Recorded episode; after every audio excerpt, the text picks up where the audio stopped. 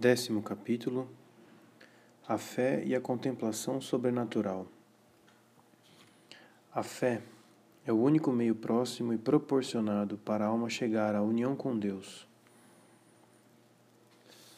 Os problemas que a contemplação sobrenatural suscita à medida que nos aprofundamos parecem cada vez mais difíceis.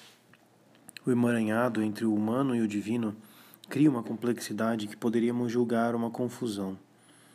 Aliás, como guiar uma alma nestas regiões sem veredas, onde, por consequência, não há senão caminhos individuais e casos particulares? Se ao menos pudéssemos ter uma visão de conjunto, fazer uma síntese que permitisse abarcar toda a extensão do problema, coordenar seus diversos aspectos e assim situar-lhes todos os detalhes. A quem poderíamos pedir esses, esta síntese luminosa, senão a São João da Cruz? Como doutor místico, cabe a ele no dar. E ele o fez, efetivamente, reconduzindo toda a doutrina da contemplação a uma exposição do papel da fé. Recolhamos a sua doutrina que nos promete ser valiosa, estudando com ele o quanto a fé é necessária o que é, de que maneira é praticada, quais as características do conhecimento que assegura.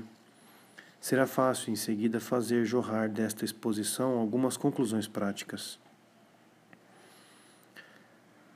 Necessidade da fé. A fé é o único meio próximo e proporcionado para a alma chegar à união com Deus.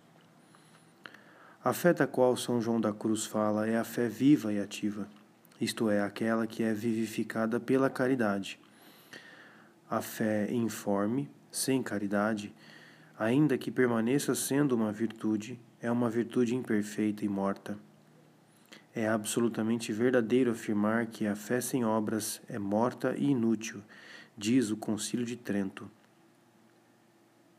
Sexta sessão, decreto sobre justificação capítulo 7, Denzinger, 1531.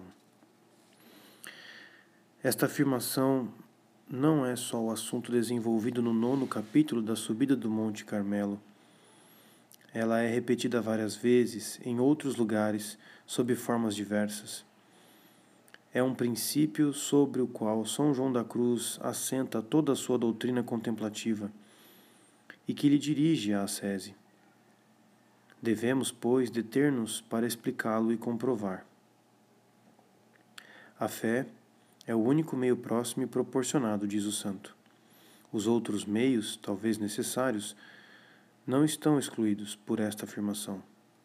Contudo, não há senão um que é imediato e proporcionado, ao qual todos os outros estão subordinados e no qual todos devem desembocar. A fé único meio próximo e proporcionado para a união com Deus. A união com Deus, da qual se trata aqui, é a união sobrenatural, aquela que é o fruto da graça santificante, participação da vida divina, união que nos introduz na vida íntima de Deus como filhos do Pai, irmãos de Cristo e templos do Espírito Santo. Que todos sejam um. Como tu, Pai, estás em mim e eu em ti, que estejam eles em nós.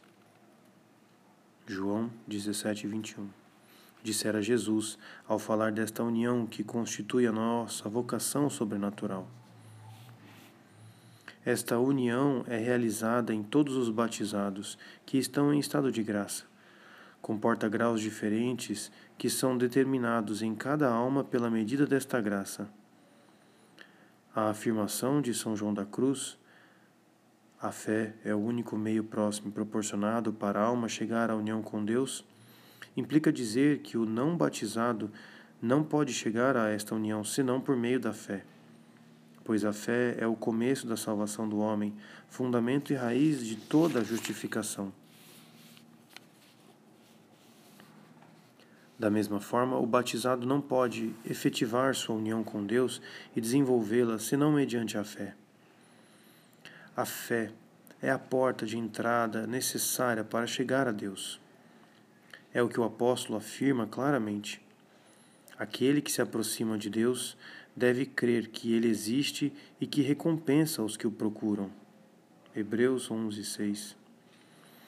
Estas afirmações do apóstolo São Paulo e do Concílio de Trento poderiam ser suficientes para provar a afirmação de São João da Cruz, mas estamos num ponto demasiado importante e muito rico em divertivas práticas para que não exploremos mais profundamente.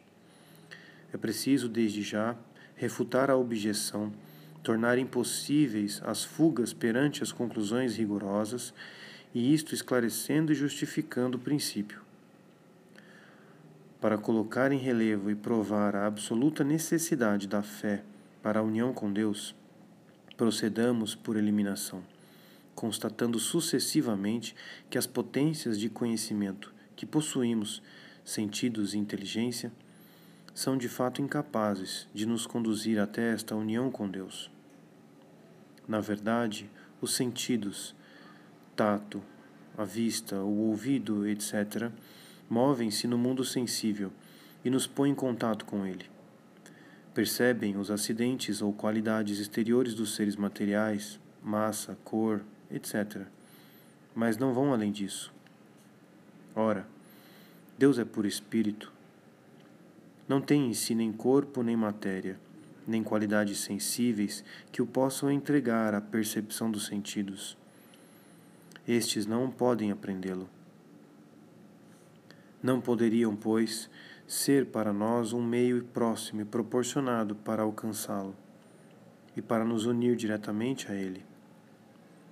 É verdade que a inteligência pode extrair das percepções dos sentidos ideais gerais, ideias gerais e, prosseguindo seu trabalho sobre elas, elevar-se até Deus. É assim que, percebendo no mundo, mediante os sentidos, o movimento, a vida, a beleza, podemos, pelo raciocínio, elevar-nos até ao conhecimento de um Deus Criador, infinito e providencial. A imensidão do oceano, a magnificência de um panorama, a paz da natureza se não forem suficientes para elevar a alma, podem, pelo menos, criar o recolhimento e impressões profundas que favorecem a sua elevação, evasão para o infinito. Melhor ainda, certos fenômenos sobrenaturais sensíveis podem provocar uma tal impressão nos sentidos que a alma sobe para Deus num movimento espontâneo, a fim de adorá-lo e agradecê-lo. Depois da primeira pesca milagrosa, Pedro, que viu as duas barcas encherem-se de peixes, reconhece neste prodígio o poder absoluto do Mestre e se lança a seus pés, tremendo de emoção. Afasta-te de mim, Senhor, porque sou pecador. Lucas 5:8 Nestes diferentes casos, os sentidos perceberam apenas os fenômenos sensíveis.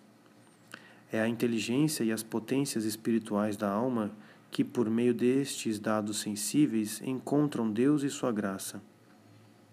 Um ser, dotado apenas de vida sensitiva, não notaria nestes fenômenos mais que o sensível e não se elevaria até o conhecimento de Deus. As percepções sensíveis são uma etapa. O quanto seja útil e mesmo necessária, são João da Cruz o indica na canção 5 do Cântico Espiritual. Mil graças derramando, passou por estes soltos com pestreza, e enquanto os ia olhando, só com sua figura a todos revestiu de formosura.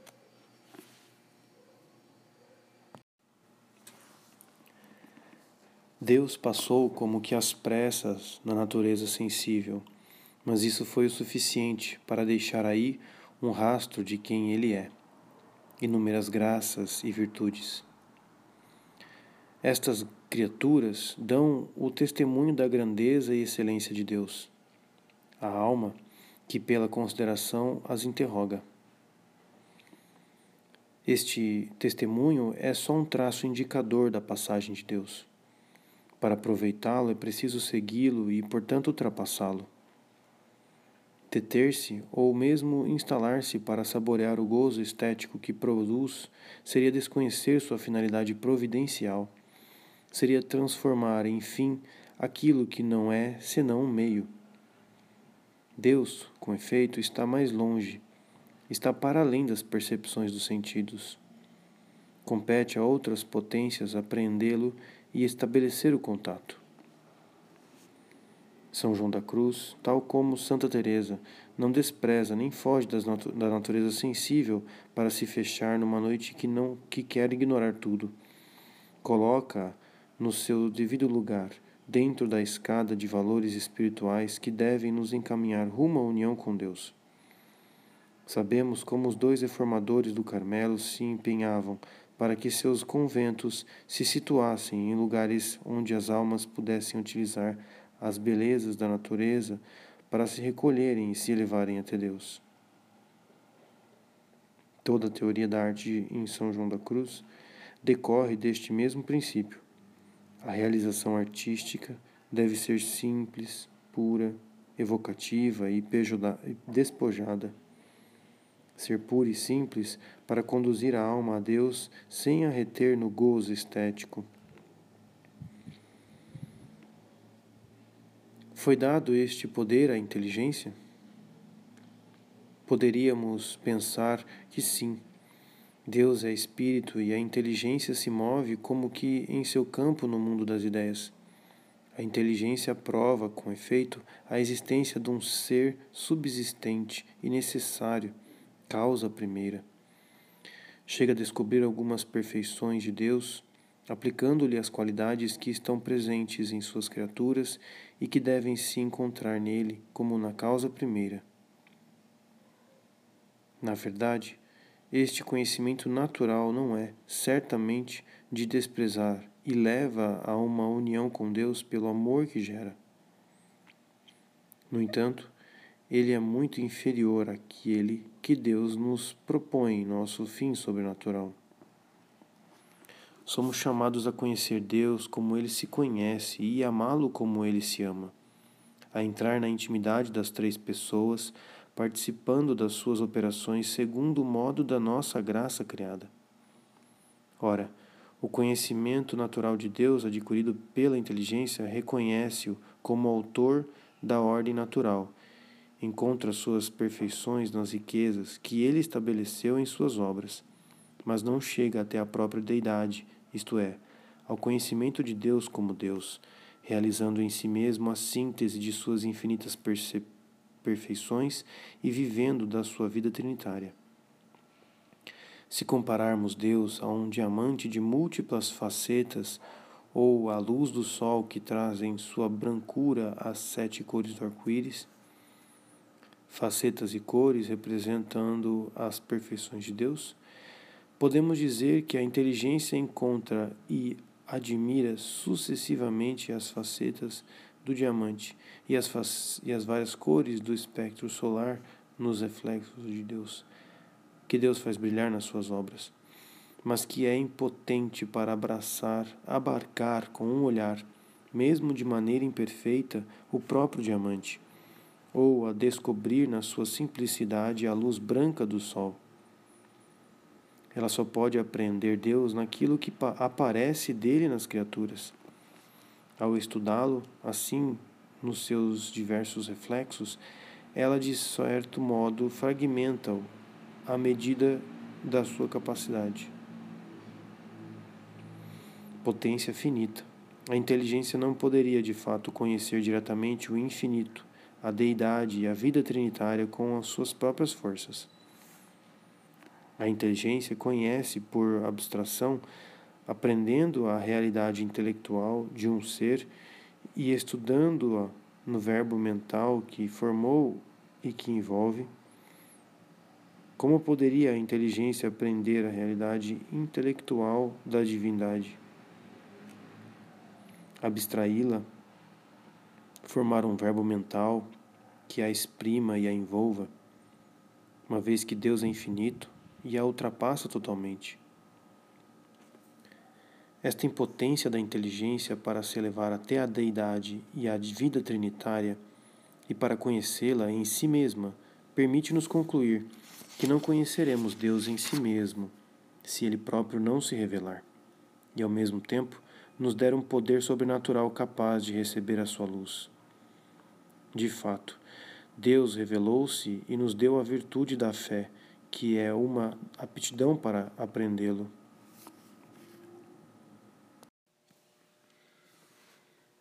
O que é a fé? Nota de rodapé.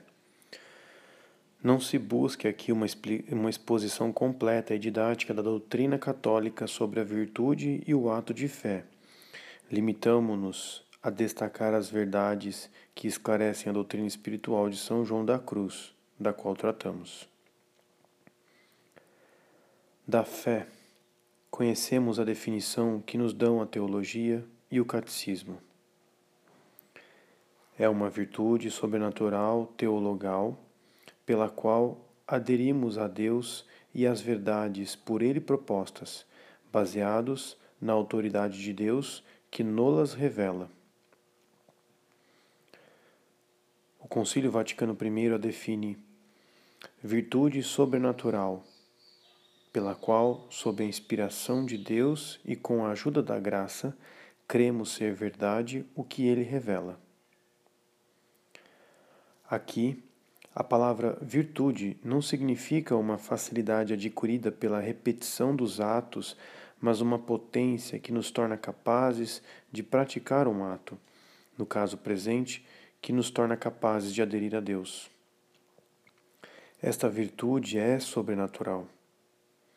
É dada por Deus Ajunta-se, portanto, às nossas faculdades naturais e faz parte do organismo sobrenatural recebido no batismo. A fé é uma virtude teologal. Leva-nos a aderir a Deus, que é o objeto material da fé, e como aderimos a ela, baseados na autoridade de Deus, verdade, Deus torna-se também o motivo ou objeto formal da fé. A fé tem por objeto as coisas invisíveis que ultrapassam a razão humana, os mistérios. É por isso que o apóstolo diz em Hebreus 11:1 que a fé é um meio de demonstrar as realidades que não se veem.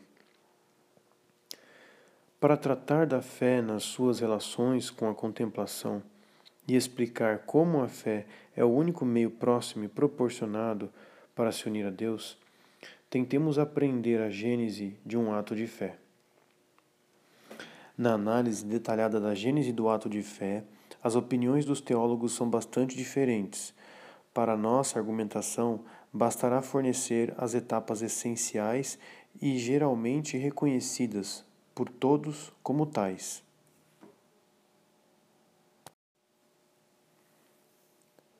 É proposta uma verdade. Por exemplo, o dogma da Santíssima Trindade. Um só Deus em três pessoas. Encontro o enunciado desta verdade num livro ou, habitualmente, recebo-a através do ensinamento oral. É pelo sentido da vista ou do ouvido que a verdade chega à minha inteligência. Fides ex audito, a fé vem pelo ouvido. Nota o apóstolo em Romanos 10, 17 e para acentuar a necessidade desta intervenção dos sentidos, acrescenta: E como poderiam crer naquele que não ouviram? E como poderiam ouvir sem pregador? Romanos 10, 14. Chegada à inteligência por meio dos sentidos, esta verdade se torna o objeto de um trabalho intelectual. Ela não é evidente por si mesma e não força a adesão da inteligência como um princípio primeiro ou uma conclusão silogística cujas premissas já estariam admitidas. A inteligência deve, então, proceder a um exame para buscar os sinais da verdade. Este exame dirige-se, em primeiro lugar, aos termos que constituem o enunciado da verdade. Um único Deus, três pessoas. Tais termos são conhecidos, assim como as ideias que exprimem, mas a correlação que é afirmada por estes termos, correlação que constitui a verdade enunciada, permanece misteriosa. No âmbito daquilo que conhece, a inteligência não descobriu em nenhum lugar um ser no qual uma única natureza reúna três pessoas e não vê como três pessoas pode associar-se tão intimamente na vida e nas operações de uma só natureza. Contudo, reconheço que o enunciado desta misteriosa verdade não comporta em si mesmo nenhuma contradição. As afirmações 1 e 3, que parecem se opor, não se referem ao mesmo objeto uma única natureza e três pessoas. A verdade é, pois, crível, e eu poderia aderir a ela se um testemunho exterior a impusesse a mim com autoridade suficiente. Com efeito, admito muitos fatos e verdades que não verifiquei, baseado no testemunho de alguém digno de fé. No caso presente, quem me propõe esta verdade? E qual é o valor do seu testemunho? É o sacerdote que fala em nome da igreja. Posso e devo, ao menos uma vez, prosseguir a minha investigação e examinar o valor do testemunho da igreja. O resultado da minha investigação é este: a igreja, instituída por Jesus Cristo, é divina. Ela recebeu a missão de difundir a verdade revelada e o privilégio da infalibilidade assegura a integridade do legado que lhe foi confiado. A Igreja fala, portanto, em nome de Deus e como próprio Deus em matéria de fé e de costumes. É Deus quem fala por intermédio dela. Deus tem o direito de me impor verdades a serem criadas, a serem cridas não pode me enganar, nem se enganar. Por outro lado, é perfeitamente normal que a minha inteligência não possa compreender todas as verdades divinas, sobretudo aquelas que dizem respeito à sua vida íntima.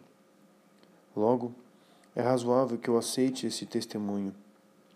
Devo fazê-lo, em virtude do respeito e da submissão que exigem à autoridade de Deus e tudo o que procede dele. Nesta investigação, a inteligência foi poderosamente sustentada pelas boas disposições da vontade. A investigação é árdua. Sobretudo, seus resultados comportam sérios riscos para a alma. Se o testemunho é verdadeiro, será preciso aceitar a verdade proposta, observar os preceitos que lhe estão ligados e, talvez, mudar inteiramente de conduta. A virtude da fé já exerceu certa influência sobre o trabalho da investigação em si e sobre as boas disposições que o realizaram. Nesta primeira etapa, ela esclareceu a inteligência e fortificou a vontade. A virtude da fé, diz Santo Tomás, dá à alma uma inclinação para tudo o que acompanha, segue ou procede o ato. Terminada a investigação, a verdade em si mesma não aparece mais evidente do que antes. Assim, por si mesma, não poderia forçar a adesão. Contudo, o testemunho apresenta-se com garantias de certeza moral.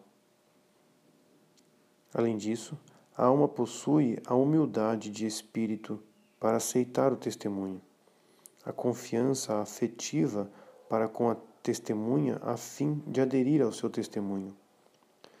Terminou a primeira fase, tudo está pronto para o ato de fé.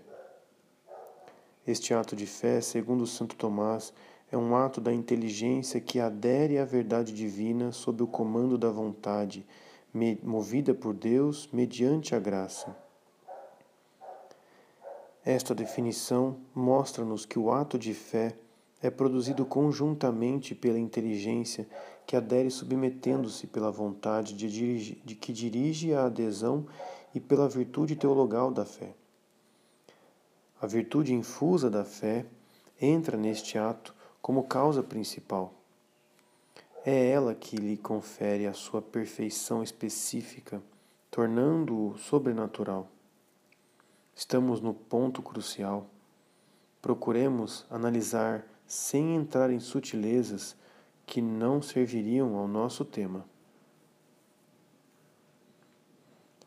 A virtude da fé faz parte do organismo sobrenatural dado pelo batismo.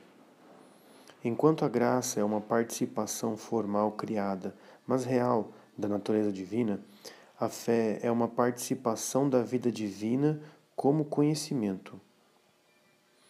Ela é, diz Santo Tomás, uma luz divinamente infusa no espírito do homem, um selo da verdade primeira. É uma aptidão constante para conhecer a Deus como ele se conhece, para receber segundo a medida limitada da graça criada.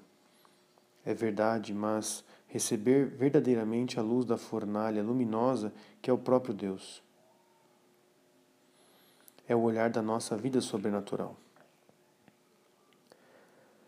A virtude da fé se insere na inteligência do mesmo modo que a graça se insere na essência da alma.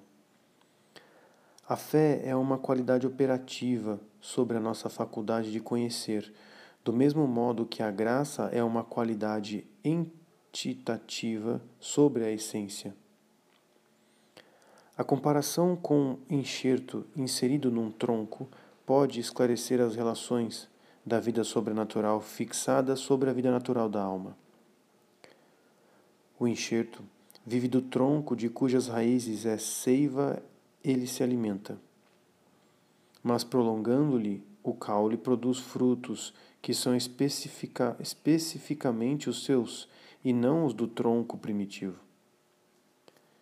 Igualmente, a virtude da fé fixada sobre a inteligência, utiliza os dados que esta extraiu das percepções sensíveis, mas eleva e prolonga a sua atividade num campo sobrenatural, onde ela não poderia penetrar e lhe faz produzir frutos ou atos sobrenaturais que são especificamente os da virtude da fé.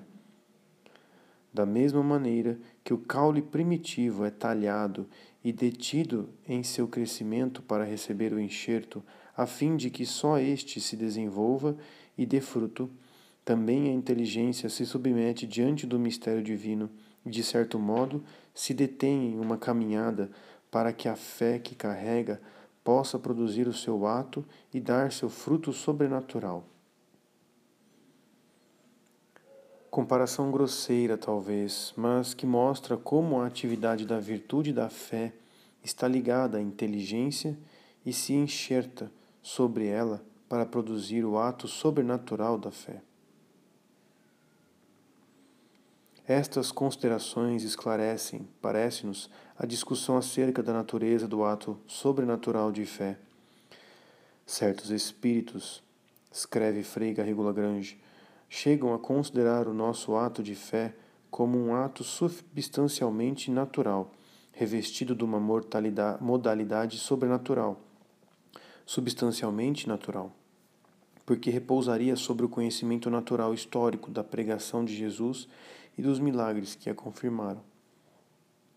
Revestido de uma modalidade sobrenatural, para que seja útil à salvação. Já se disse muitas vezes que esta modalidade faz pensar no banho de ouro aplicado sobre o cobre para fazer a película de revestimento. Teríamos assim um sobrenatural revestido e não uma vida nova essencialmente sobrenatural. Esta sobrenaturalidade essencial do ato de fé, ensinada por Santo Tomás e pelos seus comentadores de Salamanca, e que julgamos assegurada pelo motivo da fé, Deus verdade, que é sobrenatural, e pela virtude da fé, que é a causa principal dela, parece-nos inteiramente conforme à doutrina de São João da Cruz e exigida por ela.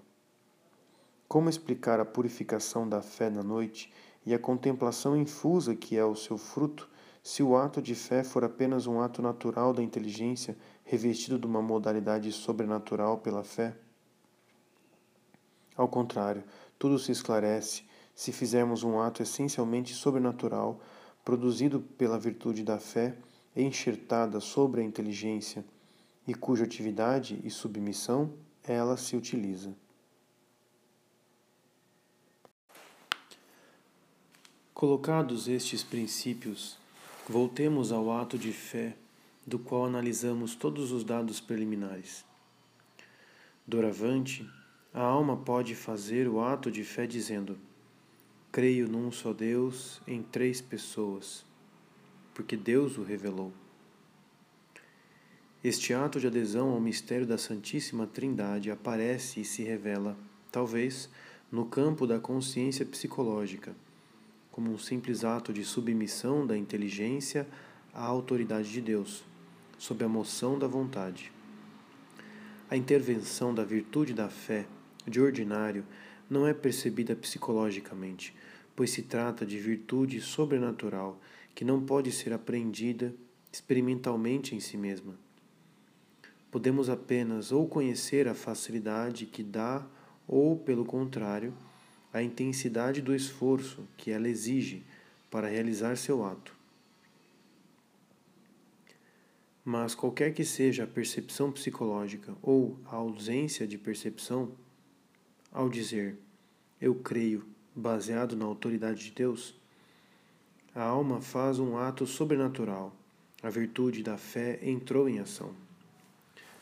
Com efeito, é preciso notar que aos motivos que tinham levado a aceitar o valor do testemunho, substituiu-se agora a autoridade de Deus. A inteligência aceitou submeter-se por causa da veracidade dos evangelhos e dos milagres de nosso Senhor. A fé, de certo modo, deixa estes motivos racionais sepultados em seus fundamentos e realiza o seu ato apoiando-se na autoridade de Deus. Mas, sobretudo, este ato da virtude de fé, este enxerto sobrenatural inserido no tronco que é a inteligência, é um ato sobrenatural que ultrapassa o campo ordinário ilimitado da atividade da inteligência e alcança a verdade primeira, o próprio Deus, ao qual adere e faz aderir a inteligência e toda a alma numa atitude humilde de consentimento. Por meio do ato de fé, a alma é levada a um contato direto, uma união íntima com a palavra interna de Deus. E como esta palavra interna não existia só no tempo da manifestação da palavra exterior, mas subsiste, enquanto palavra eterna de Deus, num presente eterno, ela eleva nosso espírito à participação da sua verdade e da sua vida sobrenaturais e deixa-o descansar aí. Esta tomada de contato com a verdade primeira, a própria deidade, dá à alma, segundo a palavra de São Paulo, a substância, a realidade daquilo que ela espera, a certeza daquilo que não vê pôde ser chamada uma verdadeira posse de Deus em estado obscuro. Estas fórmulas tão completas e tão luminosas deveriam nos bastar, mas a verdade é tão profunda e ao mesmo tempo tão consoladora que não nos cansamos de interrogar os mestres para lhes pedir uma nova expressão que lhe ilustre um aspecto particular. O que passa em nós quando acreditamos é um fenômeno de luz interna e sobre-humana. E Dongai, no seu tratado sobre as virtudes cristãs, mostra o contato estabelecido pela fé. No que diz respeito à percepção real, comandada, meritória, do sobrenatural revelado, os sentidos mais refinados e a razão mais exercitada permanecem inteiramente incapazes. Apenas a fé nola pode dar, e não só ela é necessária para nos fazer aderir ao íntimo da revelação, quer dizer, a realidade divina enunciada em linguagem humana, mas também não poderíamos, sem a graça que a inicia em nós, aceitar como convém as provas em que se apoia. Dongai acentua o papel da virtude de fé na primeira fase, quando ela nos ajuda a aceitar as provas em que se apoia. Mas nós retemos, sobretudo, a expressão tão oportuna que precisa a natureza do ato de fé, o qual nos faz aderir ao íntimo da revelação, quer dizer, da realidade divina enunciada em linguagem humana. É este encontro com a realidade divina assegurada pela fé que São João da Cruz enuncia, e é sobre ela que acentua a sua doutrina. A fé, diz ele no Cântico Espiritual 12, 4, a fé efetivamente nos dá e comunica ao próprio Deus, coberto, todavia, com prata de fé. Mas nem por isso deixa de nulo dar verdadeiramente. É como quem nos desse um vaso de ouro recoberto de prata, que pelo fato de estar prateado não deixaria de ser o dom de um vaso de ouro. Dado que a fé atinge a Deus diretamente, ela é o meio próximo e proporcionado para a união com Deus, explica o santo na subida do Monte Carmelo. Porque é tanta a semelhança que há entre ela, a fé, e Deus, que toda a diferença consiste em ser Deus visto ou crido. Porque assim como Deus é infinito, a fé nolo propõe infinito. Como a trindade da pessoa em unidade de natureza, do mesmo modo, a fé nos mostra como tal. Enfim, como Deus é treva para nosso entendimento, também a fé semelhantemente nos cega e deslumbra. Portanto, só por este meio da fé se manifesta a Deus a alma, em divina luz que excede todo o entendimento. E quanto mais fé tem a alma, mais unida está com Deus. Segundo livro da Subida do Monte Camelo, capítulo 9, parágrafo 1. Ilustrando o mesmo pensamento em evocando os soldados de Gedeão que levavam nas mãos lâmpadas ocultas em vasos de barro, o santo acrescenta que, para se unir a alma com Deus nesta vida e comunicar-se imediatamente com Ele, deve penetrar nas trevas e tomar nas mãos em trevas as urnas de Gedeão, isto é, nas obras da vontade, aqui significadas pelas mãos, deve trazer escondida a luz, que é a união do amor. Embora na obscuridade da fé, até que enfim quebrado o vaso desta vida mortal, único impedimento à luz da fé, logo veja e contemple a Deus face a face na glória. Esta identidade do objeto da fé e da visão a esta posse de Deus em estado obscuro que a fé assegura foram apresentadas de forma muito oportuna por Dom Bertald, bispo de Tule. Falando da passagem da fé à visão celeste, ele diz: As sombras desaparecerão sem mudar de objeto. Sem nova busca, encontraremos sob os nossos olhos a essência divina. Será demonstrado que temos a Deus como termo de nosso conhecimento pela fé. Este pequeno germe continha o infinito. Alguns se queixavam da falta de beleza e do brilho das fórmulas da fé. Diziam que eram medíocres e apagadas. No entanto, os esplendores sem limites estavam contidos nelas sem constrangimentos e sem diminuições. O objeto infinito inseriu-se integralmente em fracas sílabas. Jorrará um dia resplandecente diante de nossos olhos. Estes textos já sugerem interessantes e numerosas conclusões práticas. Reservemo-las para apresentá-la de forma mais completa quando tivermos analisado os diferentes modos de, do exercício da virtude de fé e as características do conhecimento que nos dá.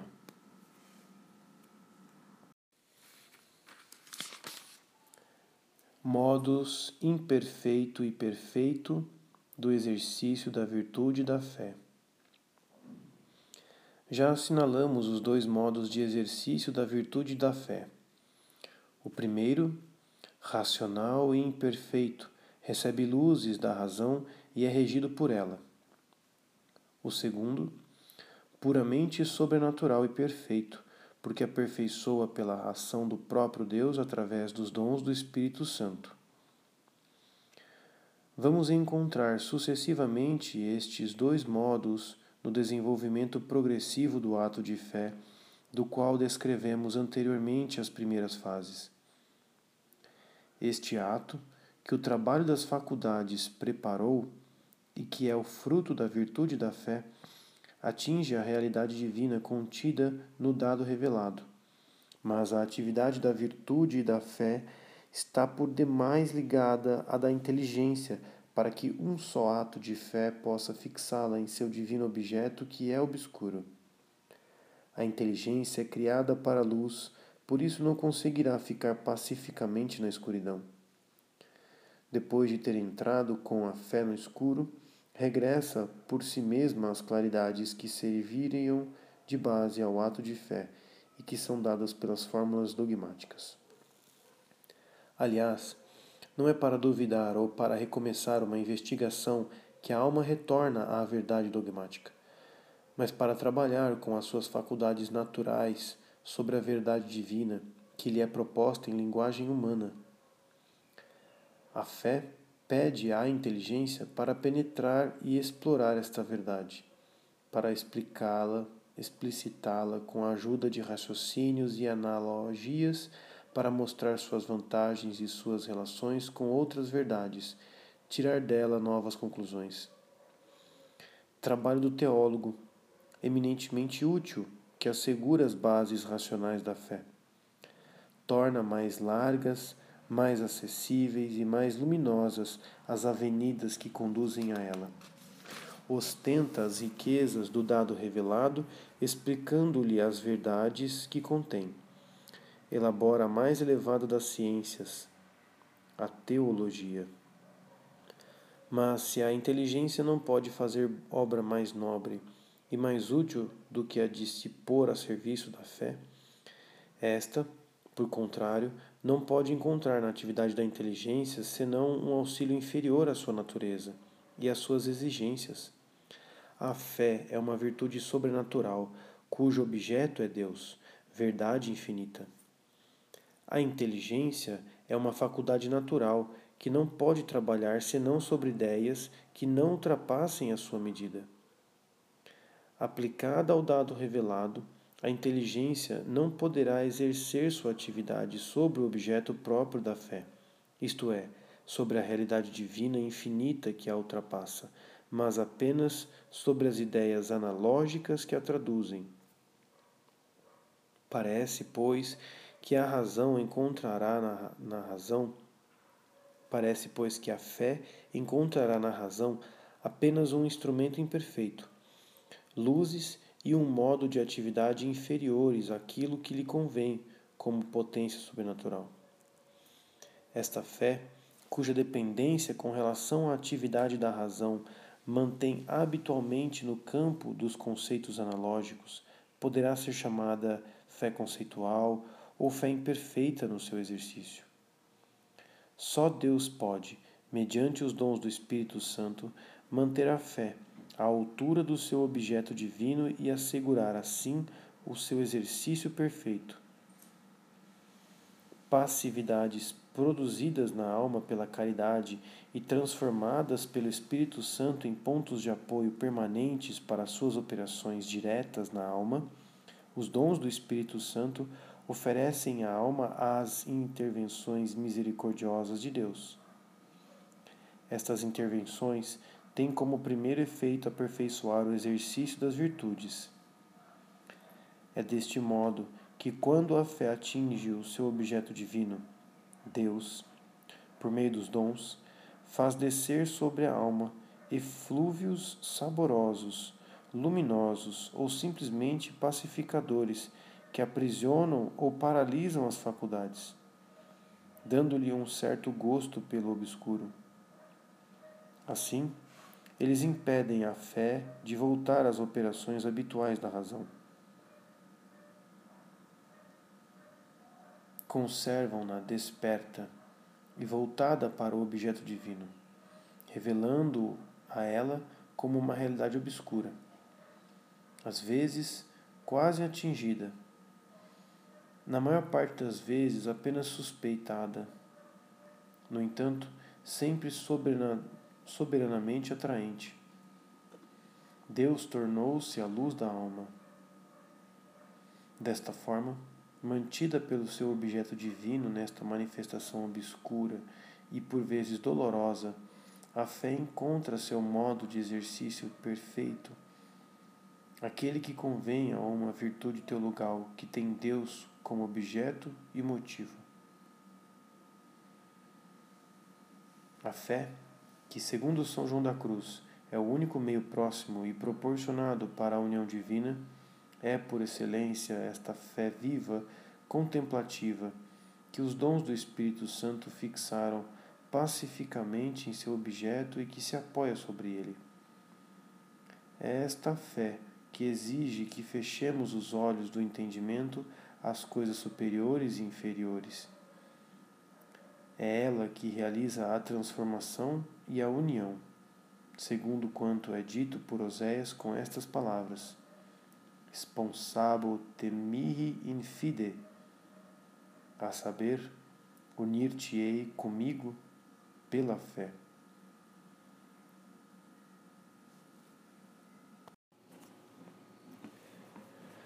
Características do conhecimento da fé.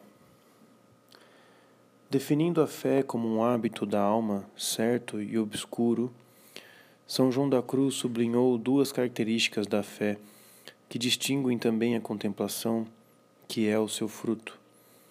Estas duas características de obscuridade e de certeza são de tal importância prática que temos o dever de, os, de as examinar à luz da doutrina dos santos.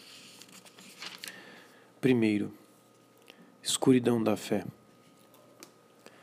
São João da Cruz insiste principalmente sobre a escuridão da fé como um dos pontos mais importantes da sua doutrina contemplativa.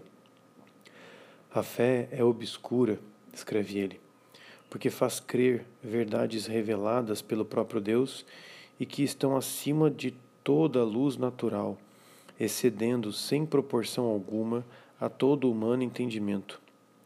Portanto, esta excessiva luz que a alma recebe da fé converte-se em espessa treva, porque o maior sobrepuja e vence o menor. Assim como a luz irradiante do sol obscurece o brilho de qualquer luzes, fazendo não mais parecerem luzes aos nossos olhos, quando ele brilha e vence nossa potência visual. Em vez de dar-nos vista, o seu esplendor nos cega, devido à desproporção entre o mesmo sol e a potência visual. De modo análogo à luz da fé, pelo seu grande excesso, supera e vence a luz de nosso entendimento, que só alcança por si mesma a ciência natural. Embora tenha capacidade de alcançar as coisas sobrenaturais, quando nosso Senhor a quer pôr em ato sobrenatural, assim é a fé para a alma. Diz-nos coisas jamais vistas ou entendidas em si mesmas, nem em suas semelhanças, pois não as tem Sobre as verdades da fé, não podemos ter luz alguma de ciência natural, porque não são proporcionadas aos nossos sentidos. Somente pelo ouvido cremos o que nos é ensinado, submetendo cegamente nossa razão à luz da fé. A treva, porém, da desproporção que existe entre a inteligência e o objeto que lhe propõe a fé. Com efeito, a fé tem por objeto as coisas invisíveis que ultrapassam a razão humana, os mistérios.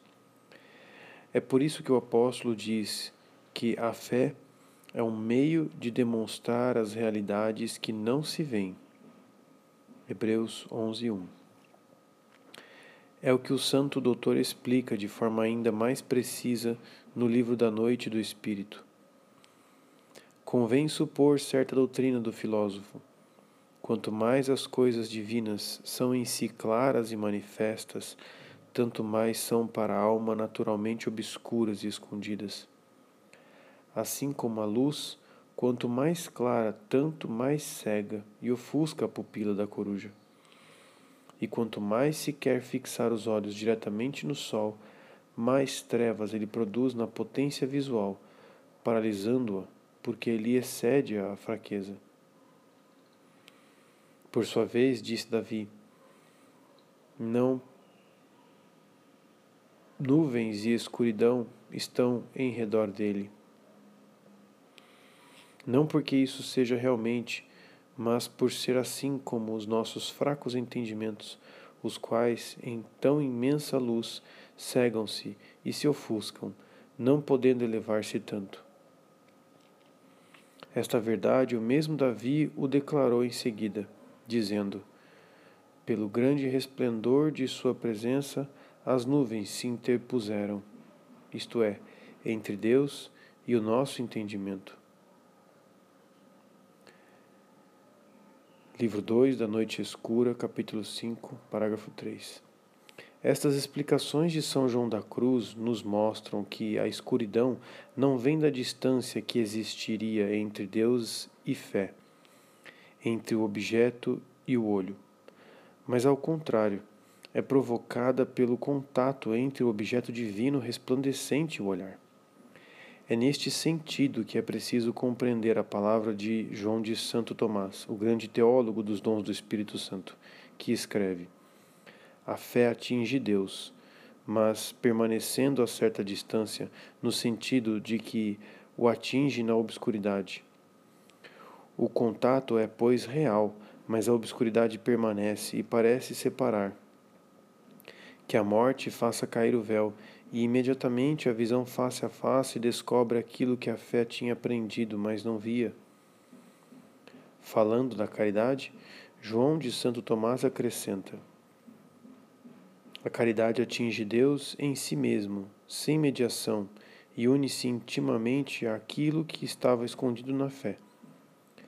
Em outras palavras, aquilo que a fé alcança na obscuridade, a caridade fala seu na união. Então podemos dizer da fé que ela é intencional neste sentido de que a sua apreensão imediata do objeto divino é orientada e ordenada para uma penetração íntima e para uma união cada vez mais perfeita com Ele. Estas trevas normalmente serão tanto maiores para a alma quanto mais ela estiver perto de Deus. Ninguém jamais sondou o abismo do infinito e experimentou sua obscuridade como a Santíssima Virgem, cuja graça não é comparável a nenhuma outra. Parece incrível dizer que a luz sobrenatural e divina tanto mais obscurece a alma, quanto mais tem de claridade e pureza, e que menor seja a obscuridade quando a luz é menos clara e pura. Entenderemos bem esta verdade se considerarmos o que já ficou provado mais acima, com a sentença do filósofo as coisas sobrenaturais são tanto mais obscuras ao nosso entendimento, quanto mais luminosas e manifestas em si mesmas. Segundo livro da Noite Escura, capítulo 8, parágrafo 2. Também Santa Ângela de Foligno descreveu sua experiência nesta, desta noite produzida pela luz. Um dia vi Deus nas trevas e necessariamente nas trevas, porque estava situado por demais alto, acima do espírito, e tudo o que pode se tornar objeto de um pensamento não tem proporção com ele. É um deleite inefável no bem que contém tudo, e lá nada pode tornar-se o objeto de uma palavra ou de um conceito. Não vejo nada, vejo tudo. A certeza é a aurida das trevas.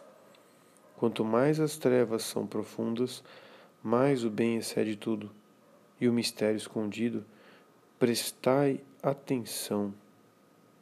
O divino poder, sabedoria e vontade, que vi no outro lugar maravilhosamente, parecia menor do que isto.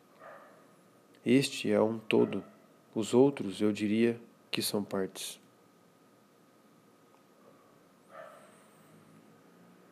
A fé não oferece senão escuridão à inteligência. apresenta-lhe iluminações de qualidade superior e de todas as outras ciências. Existe mais luz numa página de catecismo do que em todas as filosofias antigas. No cântico espiritual, nosso doutor místico chama a fé de fonte cristalina. Por dois motivos. Primeiro, por ser de Cristo seu esposo. Segundo, porque tem as propriedades do cristal, sendo pura nas verdades e ao mesmo tempo forte, clara e limpa de quaisquer erros e noções naturais. Santo Tomás distingue as verdades que caem sob a fé por si mesmas e diretamente e que ultrapassam a razão natural, como o ser Deus uno e trino, o Filho de Deus ter se encarnado, daquelas que caem sob a fé por estarem de algum modo ordenadas a ela, como tudo quanto está contido na Sagrada Escritura. O objeto primário da fé, enquanto transcendente, é essencialmente obscuro.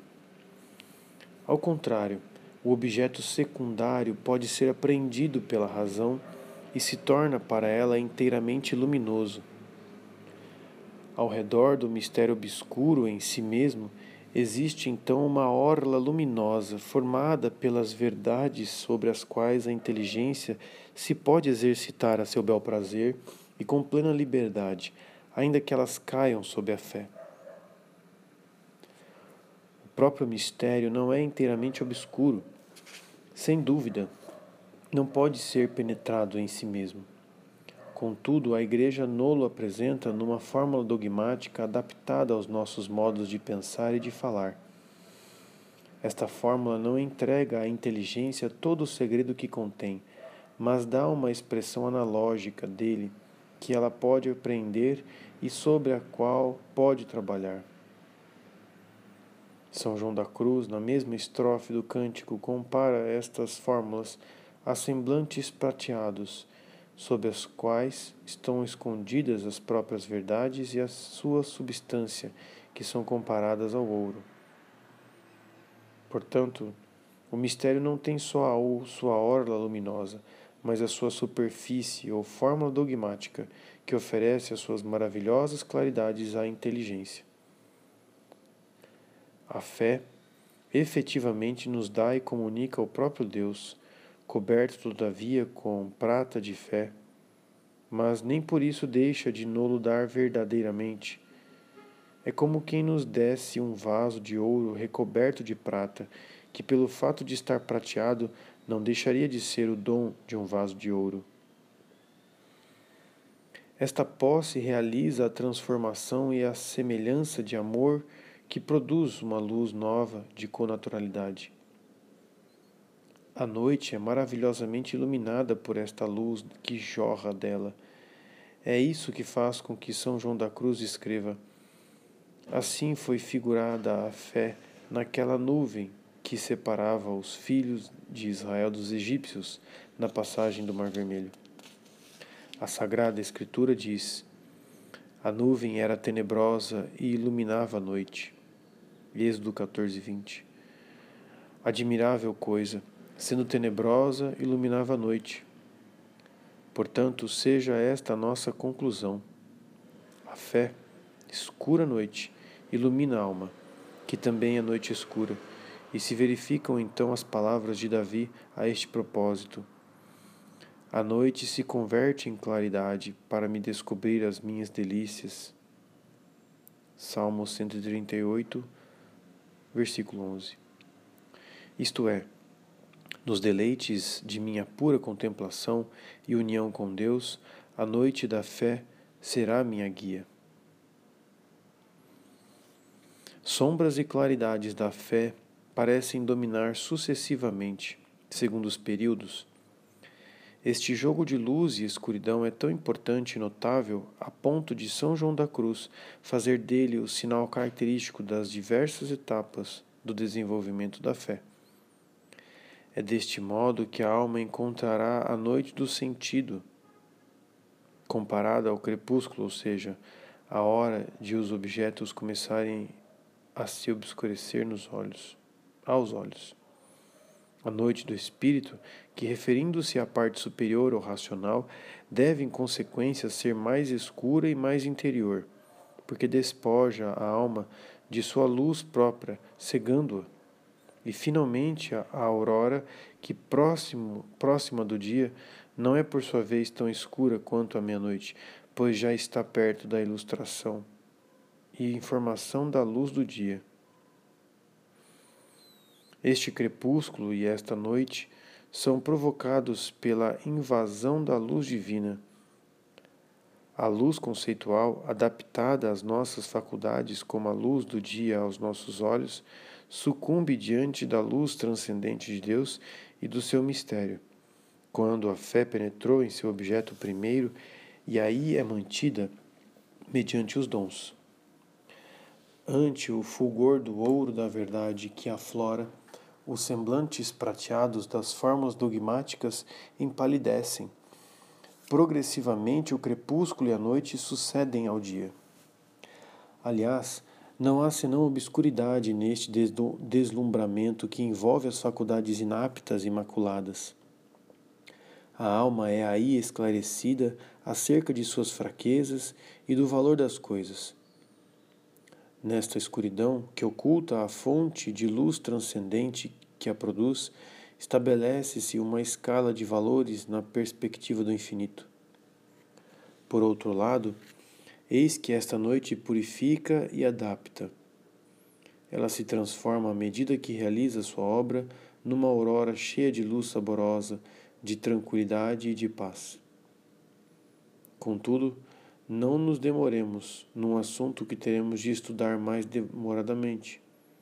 Será suficiente notar que na fé não há senão luz. Sua escuridão é efeito da transcendência da luz que invade a inteligência quando esta penetra em Deus e no seu mistério. Ora, dado que São João da Cruz, como verdadeiro contemplativo, sedento de infinito, não abre seu olhar e os do seu discípulo senão a luz transcendente de Deus, ele nos adverte com insistência que a fé é obscura e que esta escuridão é o sinal característico e certo de que a fé atingiu seu verdadeiro objeto.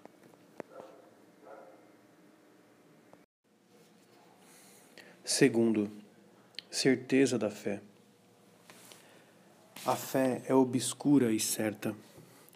A certeza é a segunda característica da fé que São João da Cruz assinala. A certeza da fé pode ser considerada quer no objeto que, que a fé propõe, quer no sujeito que faz o ato de fé. Podemos, pois, distinguir a certeza objetiva e a certeza subjetiva. A certeza do objeto é absoluta e está acima de todas as outras certezas em razão do testemunho sobre o qual se apoia, o testemunho de Deus, que é verdade. As outras certezas, mesmo aquelas que procedem da evidência percebida pelos sentidos ou pela inteligência, estão ligadas à estrutura de nossas faculdades humanas, sujeitas ao erro. A verdade da fé é independente de toda a percepção e se apoia em Deus, que não pode se enganar nem nos enganar. Considerada no fiel, a certeza não é outra coisa senão a firmeza da adesão à verdade proposta. Esta firmeza de adesão deve ser completa, sem restrições nem condições. Não admite nenhuma dúvida voluntária e exige uma submissão total da inteligência. No entanto, existem graus nesta certeza subjetiva, segundo o apoio que a sustenta. Certamente, nos seus inícios, a fé se apoia na autoridade de Deus, porque sem isso não seria sobrenatural, mas muito mais sobre o valor do testemunho humano e das razões que lhe dão crédito. Progressivamente, o ato de fé liberta-se dos seus motivos naturais e racionais para ir extrair toda a sua força do testemunho de Deus. Esta purificação do motivo é consideravelmente ajudada ou mesmo realizada pela percepção da verdade divina. Não vejo nada, diz Santa Ângela de Foligno. Vejo tudo. A certeza é a origem das trevas. Esta certeza liberta a fé dos motivos racionais que lhe serviam de base e a orienta, de fato, em direção à obscuridade, que lhe oferece um apoio seguro e saboroso. Quanto menos compreendo, mais acredito e mais amo, diria Santa Teresa. Quanto a São João da Cruz, faz a alma dizer: na escuridão segura. Noite escura, estrofe 2. A respeito desta fé, de que, que de repente encontra a sua certeza e uma certeza inabalável em si mesma, escreve Jacques Rivière. Os que não creem percebem uma espécie de violência feita à nossa alma, mas não notam que é para fixar nela alguma coisa que a atravessou e que corre o risco de desaparecer. Eles não veem este pássaro que pousou por um instante. Assim, o gesto que fazemos, e aparentemente vazio, para agarrá-lo pelas asas, parece-lhes absurdo, mas para aquele que sentiu realmente o pássaro resvalá-lo, todos estes escrúpulos lógicos não têm sentido. Se não tivermos cuidado, estas afirmações tão claras poderiam nos induzir ao erro, fazendo-nos crer que a paz na adesão é o sinal que dá a medida da perfeição da fé. A fé tranquila e cega das pessoas simples seria sempre de qualidade superior à do intelectual, em quem a adesão sincera à verdade revelada deixa certa inquietação intelectual e muitos problemas a resolver. Julgar desta maneira seria esquecer as exigências da inteligência criada para a luz e que, diante da obscuridade do mistério que a fé lhe apresenta, deve, normalmente, experimentar o mal-estar quando não a inquietude. Esta insatisfação será tanto mais acentuada quanto mais desenvolvida, mais curiosa e mesmo mais inquieta por tendência do temperamento for a inteligência. E provocará um certo movimento das faculdades, em busca, por vezes, uma agitação tanto febril da qual brotarão objeções formuladas e angústias irracionais. É este o mecanismo psicológico normal da tentação contra a fé, cuja violência a ação do demônio pode, em certos casos, aumentar. Na verdade, esta agitação não é senão tentação. Desenvolve-se fora da certeza que é firmeza de adesão à verdade revelada. Esta firmeza de adesão, que decorre da virtude da fé e é impressa nela pela vontade, pode permanecer inteira neste bulício ou mesmo tornar-se mais forte e mais tenaz por causa dele. Há luta, perturbação interior, tempestade tanto mais dolorosa quanto mais a fé for viva e firme. Mas ela se fortalece no combate e sai dele mais segura e purificada. A experiência mística que paralisa e pacifica pode não suprimir as tentações contra a fé, seja porque parcial ou intermitente, ela deixa a algumas faculdades ou a toda a atividade psicológica períodos de liberdade, seja porque produz noites totais, favoráveis ao desenvolvimento da tentação. A tentação contra a fé não é, pois, incompatível com uma fé sólida, nem mesmo com uma experiência mística elevada.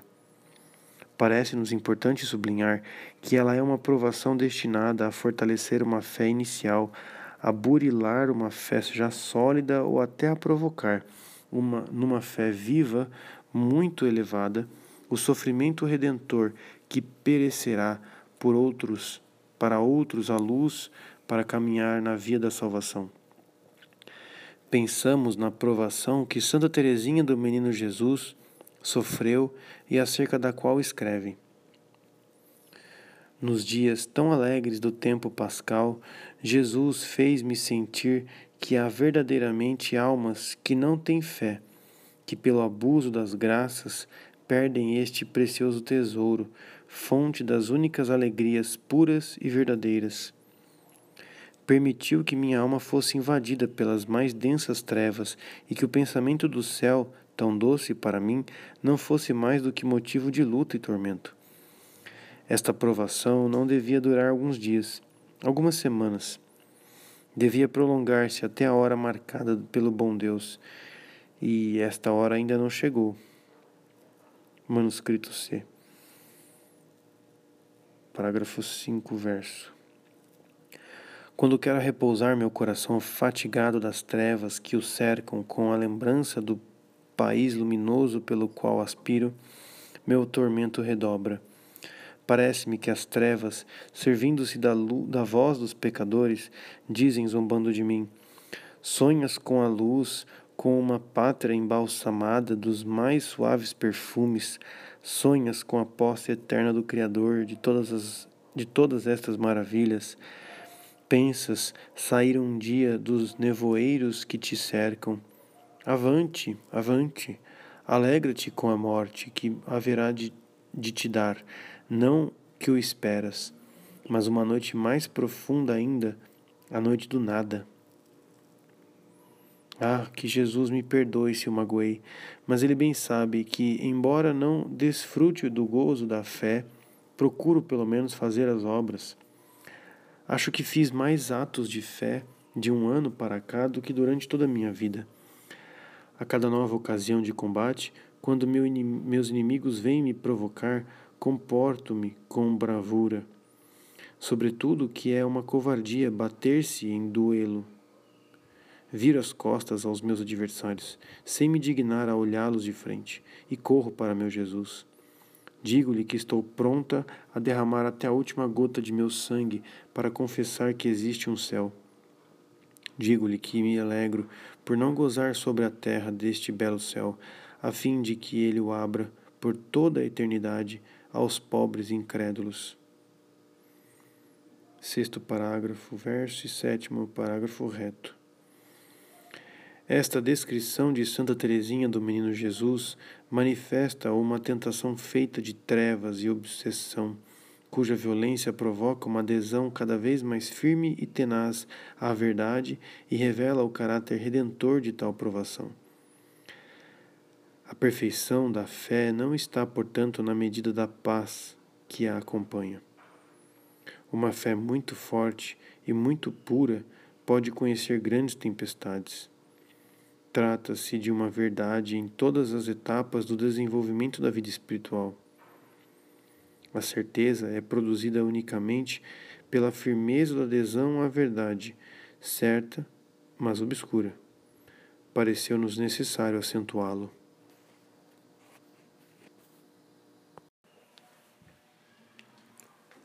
Conclusões práticas. É toda a doutrina prática dos mestres do Carmelo que jorra das verdades expostas.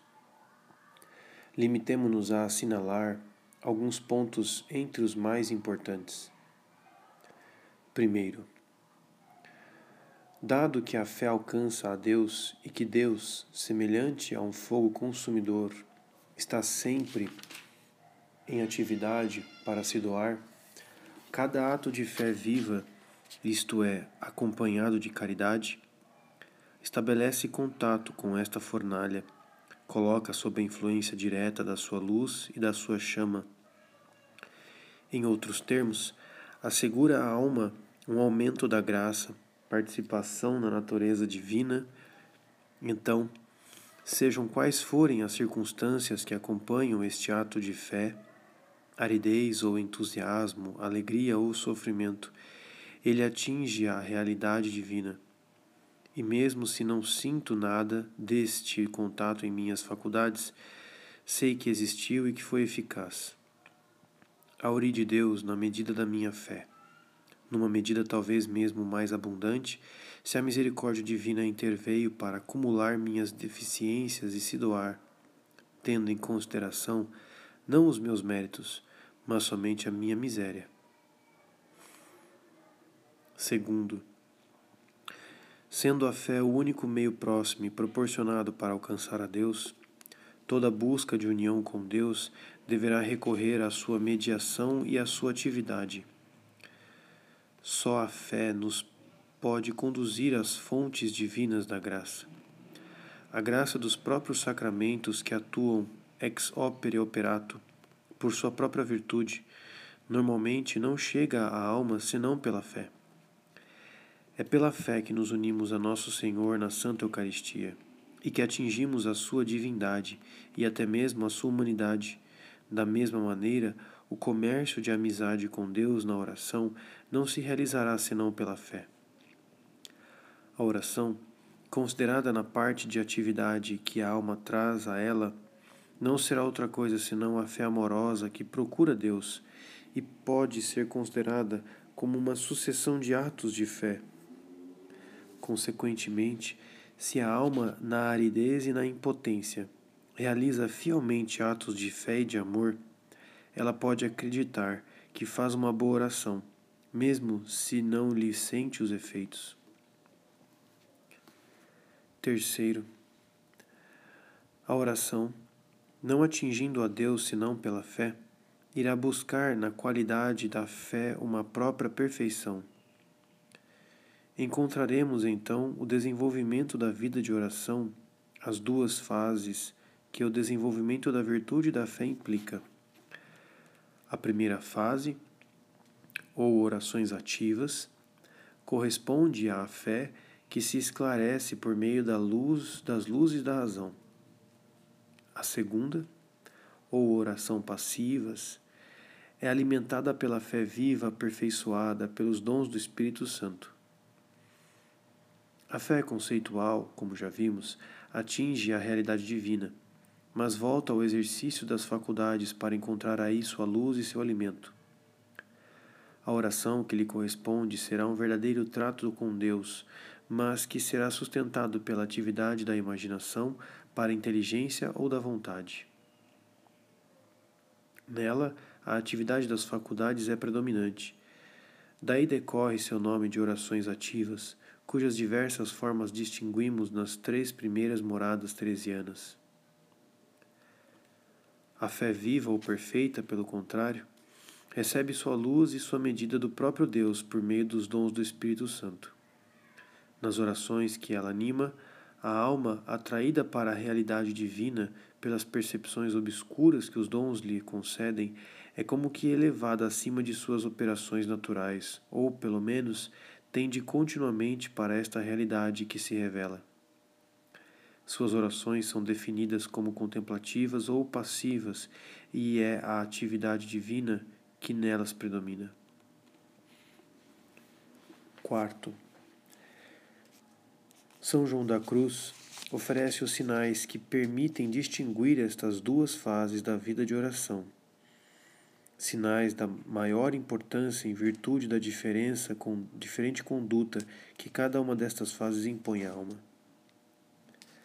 Nas orações ativas, em que a fé encontra seu alimento e seu apoio nas, na atividade das faculdades, a alma tem o dever de estudar a verdade revelada, de preparar a oração, e de ativar as faculdades durante a oração na medida em que esta atividade é necessária para manter o trato com Deus. Na segunda fase, das orações contemplativas, tendo a fé encontrado seu alimento no próprio Deus, o dever da alma é de apaziguar a atividade das faculdades naturais e de sustentar com atos muito simples esta atração que a realidade divina exerce sobre ela.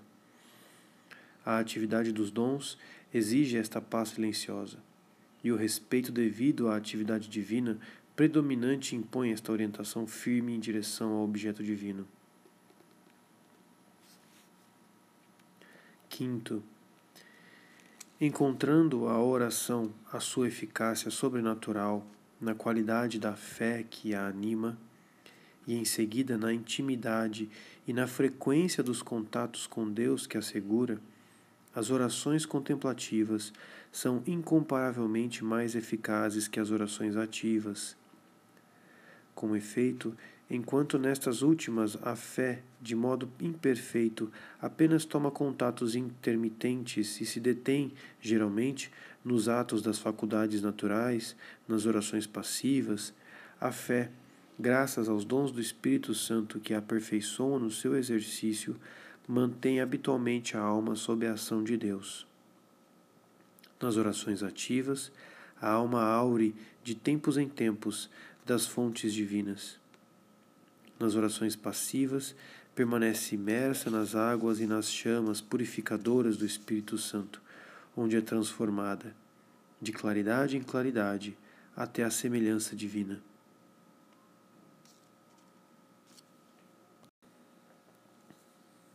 Sexto, o desejo de uma transformação sobrenatural mais rápida e mais profunda não autoriza um esforço para, elevar, para se elevar até as, estas orações passivas tão fecundas?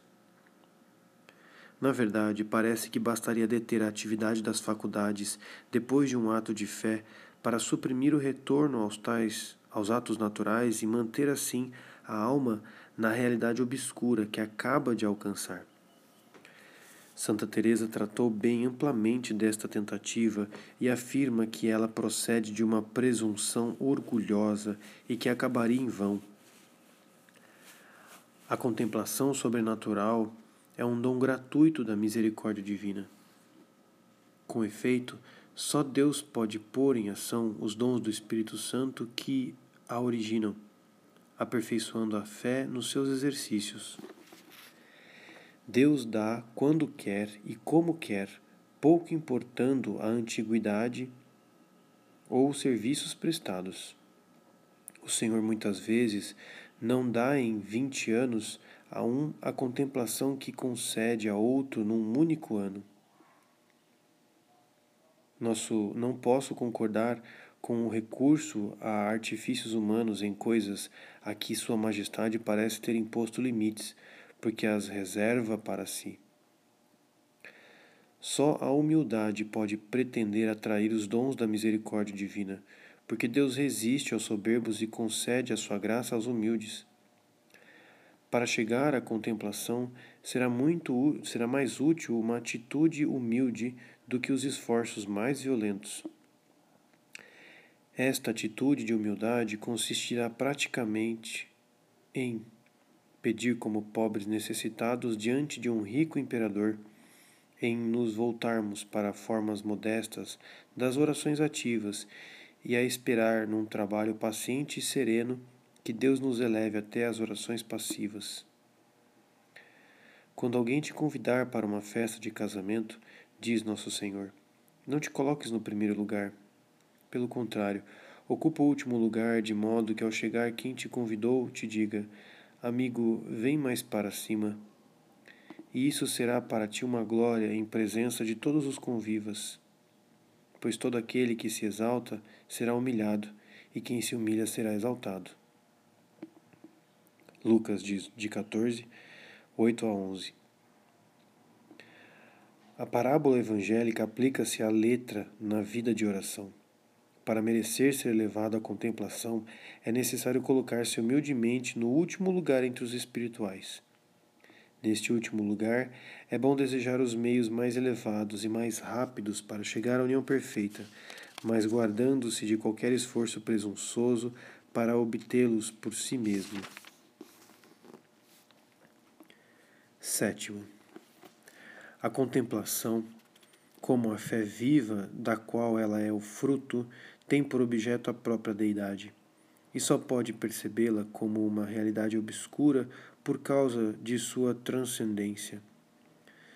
Do mesmo modo que a fé, ela é um conhecimento certo e obscuro.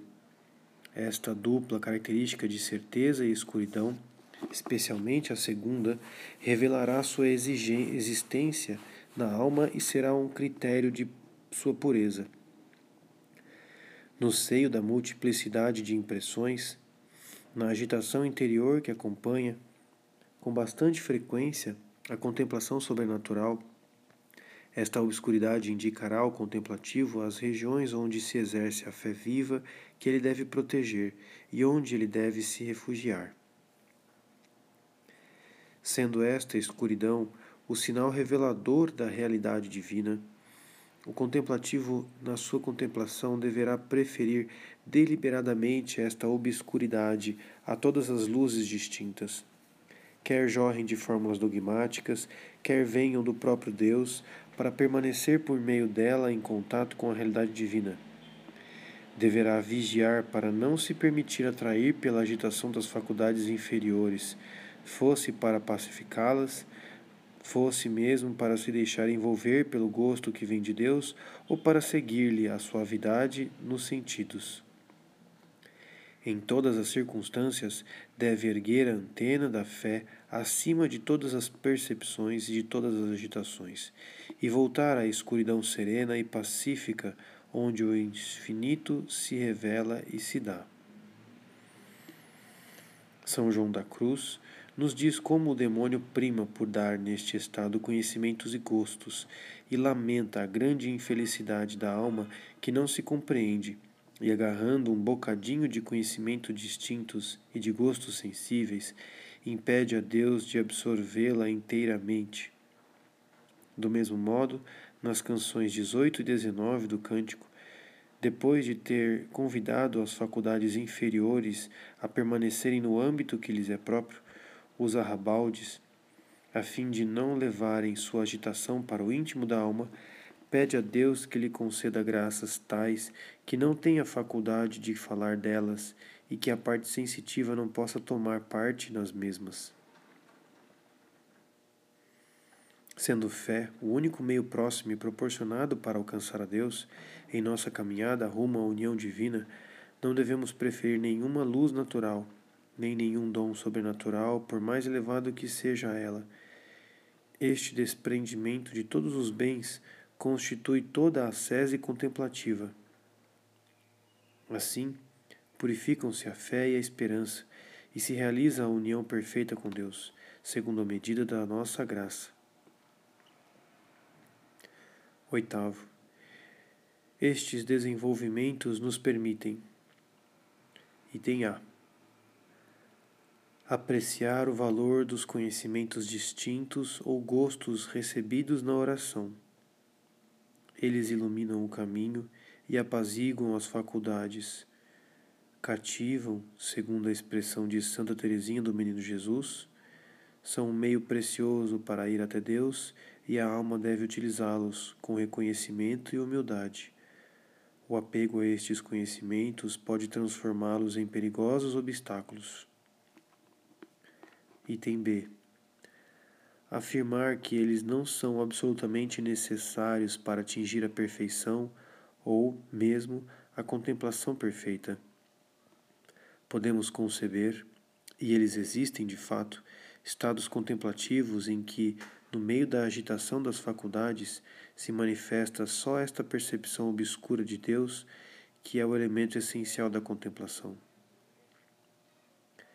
Item C que os maiores contemplativos não são necessariamente aqueles que recebem o maior número de luzes distintas sobre Deus, mas que mais do que todos os outros, eles percebem a transcendência divina na obscuridade dos seus mistérios.